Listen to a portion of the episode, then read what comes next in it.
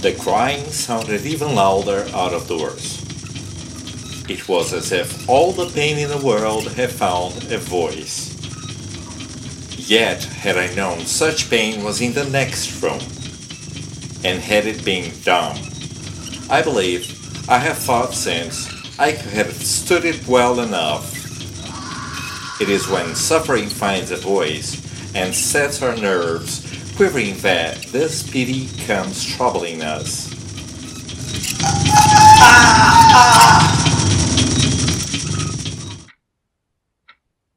This is a quote from the book The Island of Dr. Moreau by H. G. Wells. Quotes from English literature read by Claudio Bruno.